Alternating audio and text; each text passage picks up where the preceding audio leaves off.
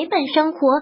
道听途说之美国留学到底安不安全？西雅图奈斯这个词是用于形容西雅图人在社交场合上的友善，却又维持安全距离的特殊文化。这个位于美国最北边的华盛顿州，距离加拿大温哥华仅两个小时的车程的城市，是美国人口文化教育程度最高的地方。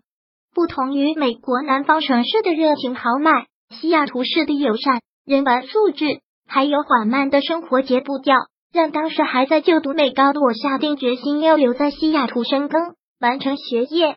回国进入到留学行业后，我发现很多家长对于赴美求学会有共同的迷思，而最常被问到的问题就是：美国是不是很危险？学校人人都有枪吗？到底美国是个什么样的地方呢？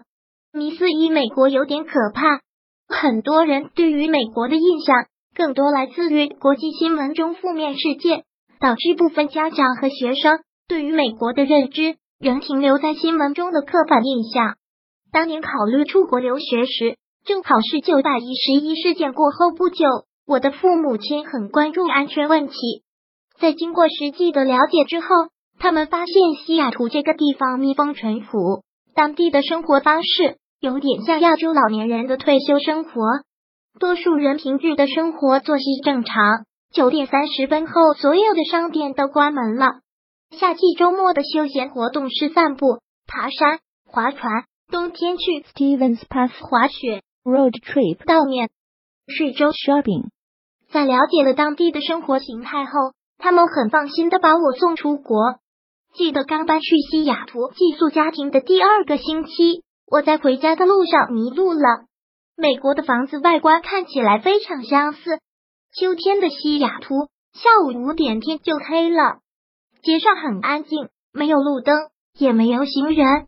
我试着打电话给我的寄宿家庭求救，当时的手机还没有地图跟定位的功能，而我的蔡英文无法正确表达我所在的地理位置。那天晚上，我像鬼打墙一般。在黑漆漆的小区附近走了三个小时，到了晚上九点，我的手机已经快没电了，找不到回家的路，我忍不住蹲在地上大哭。碰巧住在附近的一位白人大叔晚上出来运动，他听到我的哭声，帮我打电话找警察送我回家，结束了我的灭途之旅。华盛顿州在过去的二十五年没有重大刑事案件，当地人对国际学生及外来人非常友善。在西雅图的街上，永远不需要担心迷路。常常在你盯着手机地图还没开口询问时，就会有人走过来，主动询问是否需要帮助。也许就是这种无形中的友善互助，让我在这片异国的土地找到了安全感。迷思二：学校有点危险。学校非常重视学生在校园的安全问题。华盛顿大学特别为了学生成立了警察局。每半小时会在校内进行巡逻，确保校内学生的安全。同时，校内设立二十七个紧急电话按钮，电话直接连线到 UW 警察局。若有紧急情况，学生可以直接使用，警察在五分钟内会到达事发地点。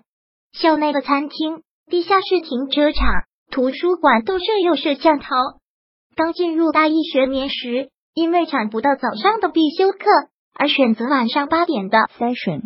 有一次在图书馆查资料，太晚回家，在去搭公车的路上遇到一位发狂的流浪汉，突然狂追我一条街后，又跑去追其他的路人。之后我再也不敢在学校待超过十点回家。我的 counselor 告诉我，学校特地为本校的学生提供免费的 night ride。晚上七点后下课的学生能安全的回到宿舍，或是到校外的公车站。只要目的地在学校六条街以内，学校的免费专车都可以送学生到目的地。华大的校园非常大，从文理学院到工程学院的教学楼，行走的路程大约要十五至二十分钟。如果晚上独自上课的同学，可以请 U W security 陪同 night work。若是下课后不想搭乘 night ride，也可以请 U W security 陪同散步回宿舍公车站。只要准备好自己的 husky card 学生证，拨打电话二零六六百八十五九千二百五十五，并告知所在的教学楼名称，就可以免费使用这项福利了。校内警察局每一学季会为本校女学生开立防身术课程，只要是 UW 的女学生都可以报名免费参加课程训练。最后还是要提醒大家，尽管当地的安全疑虑低，但人在异乡还是要保持安全意识，定期跟家人报平安。关于 UWPD 防身术详情，请参考校内官网了解。